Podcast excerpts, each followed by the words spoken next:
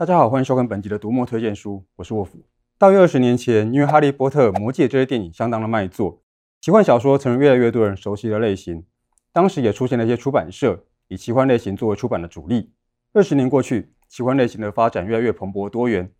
事实上，类型标签本来就不是那么的恒定，真正的创意常常在颠覆类型的时候展现。今天我们就请到了奇幻基地的编辑何宁来跟大家聊一聊。何宁好，大家好。我想读者会很好奇哦，奇幻的编辑是不是就是阅读的口味会偏在奇幻这边，重度的奇幻读者？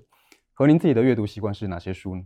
其实我呃小时候看书都是跟我妈妈一起看的，那家里有什么书就看什么书。我妈妈她是一个重度日本推理小说迷，那我耳濡目染之下就看了很多日本推理小说，自己最喜欢的作家是宫部美幸。那我想大家都知道，宫部美幸她在推理小说里面其实不是这么本格派的，而是偏社会派的写法。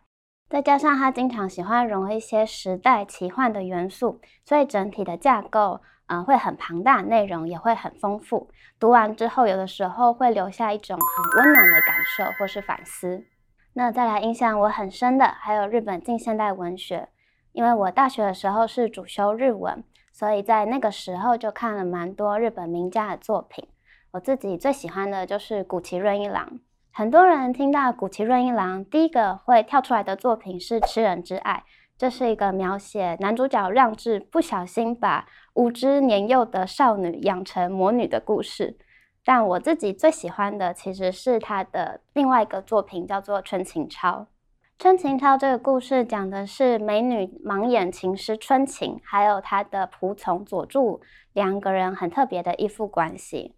那我们的美女琴师春琴，她完全是追求艺术上极致的表现，对于感情或者是任何事情其实是漠不关心的。但是佐助不一样，佐助他对春琴是有爱慕之情的。春琴因为眼睛看不见，她必须要依靠佐助，她才可以。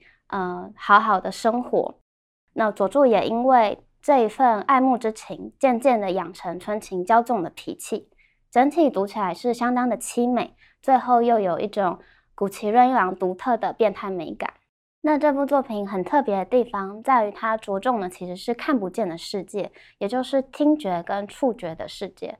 所以这部作品其实会带给读者一种不同于视觉世界的独特感官享受。和您自己的阅读习惯一开始其实比较是偏文学类的，那在自己编过的书里面，你觉得最喜欢的是哪一个作者是哪部作品？那今天想要跟大家分享的是我们的《悬案密码》系列，《悬案密码》系列目前出到第七集，作者欧尔森几乎可以算是丹麦有史以来最畅销的作家，那他的作品更是包办亚马逊总榜前三名。那这个故事的主角是我们的警探卡尔。他是一个非常孤僻、独来独往、难搞的大叔。这样一位非常孤僻的警探，却有一个古道热肠的好好先生阿萨德来做他的搭档。那除了人物塑造非常成功之外，这位作者也很喜欢挑战一些呃社会上的禁忌话题，例如说丹麦政府非人道监禁少女的禁忌议题，或者是呃北欧非常常出现的失业补助滥用问题等等。不但情节紧张刺激，这个故事的背后更有对人性还有社会的一些反思，那非常推荐大家来阅读。我们也正在积极洽谈《悬案密码》的全系列电子书，希望今年上半年就能上线，让大家没有负担的阅读这个推理名作。太好了，会有电子书，这个我们已经录影存证了。那请和您再多帮我们推荐一些你的有电子书的私房书单吧。那我相信读墨的朋友对陈浩子应该是不陌生。没错，浩基是我们读墨各种榜上面的常客。那我相信读者会很期待陈浩基老师的这本新作品《气球人》，它是一本非常与众不同的小说，融合了各式各样的元素，像是推理啊、悬疑、奇幻、惊悚，还有黑色幽默等等。故事描写这个主角，他无意中发现了自己的能力，可以对活着的生物进行指令，让他充气膨胀，像气球一样，最后死亡。所以他决定善用他的天分，改行当起杀手。但他发现杀手这个职业其实并没有他想象中这么容易。首先，他也是一个肉身，并不是像一些超级英雄这样无坚不摧。再来，他也发现自己的客户真的是非常的难搞。他甚至遇上了黑道大哥，自己接或不接都有可能小命不保。那就在他为自己的职业生涯劳碌奔波的时候，慢慢的发现自己好像一步步的落入某个陷阱当中。所以在这样黑色幽默的外皮底下，扎扎实实的推理剧码就开始展开。其实去年我跟浩基见面的时候，他就提过这个出版计划，我个人相当期待。那在跟老师接触的过程中，其实我很惊喜的就是老师一交过来的稿子完成度就非常高，里面的逻辑也是非常的缜密。但是，呃，即使是这样，在我这个第一读者回复一些我的意见的时候，老师依然是非常谦虚的修改。跟修润，这是我相当佩服老师的地方。哦，刚刚和您提到了日本、北欧跟华文的推理作家，那除了这个之外，还有没有其他国家的推理作品？那我再跟大家介绍奇幻基地一直在经营的美国作家罗伯·杜格尼。杜格尼最有名的作品应该是《妹妹的坟墓》这本书，当时一出版就以每两秒卖出一本的速度，直接空降美国亚马逊惊悚文学的排行榜。这本推理悬疑作品讲的是女警崔西跟她妹妹的故事。当年因为崔西的疏失，她的妹妹凭空消失。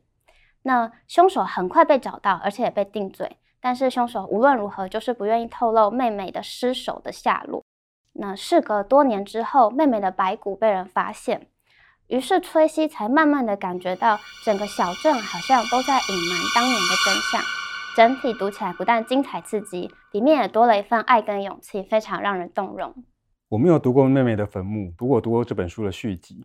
那虽然没有读过前作，但是其实续集单独看也是没问题的。然后我觉得读续集的时候，会觉得嗯，这个书还蛮适合改编成影视作品。对，续集就叫做《他最后的呼吸》。那这本书跟前面的作品一样，依然是非常的紧张刺激又幽默。但是我自己觉得，《他最后的呼吸》这本比他上一本作品更好入口。他最后的呼吸讲的是一个连环杀人魔的故事，而且他专挑脱衣舞娘下手。更特别的是，他的犯案手法，他会把舞娘的脚用绳索连接到脖子的部分，所以舞娘等于是被自己勒死的。在整个过程当中，我们没有办法呃得知凶手的任何下落，就只有那个绳索，所以女警崔西她就只能用绳索一路追查下去，分秒必争。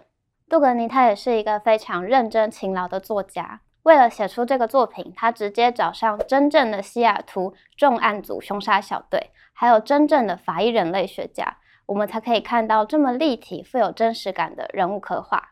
那我自己除了很喜欢杜格尼那种反转再反转的剧情之外，也很喜欢里面的一些警察笑话。我读的时候就在想说，你的警察笑话写得那么到位，是因为你有一个警察朋友吗？一查之下，果然是这样。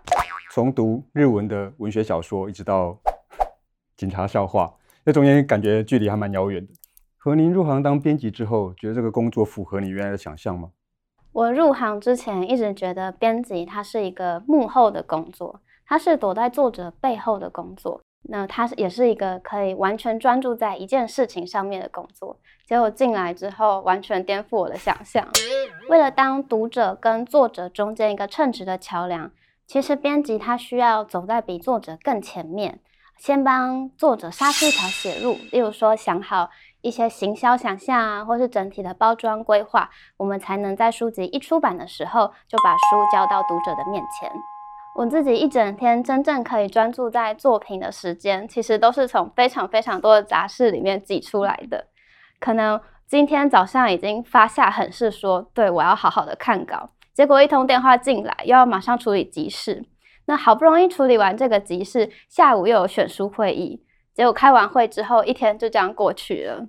但我自己认为，编辑其实是要花更多的时间来思考，才可以专注在作品跟读者上面。那这也是我对我自己的期许。对，就像我一样，入行之前绝对没有想过有一天自己必须要来录影。不过在和您好好的看稿、好好的思考之前，我要先麻烦你做一件事。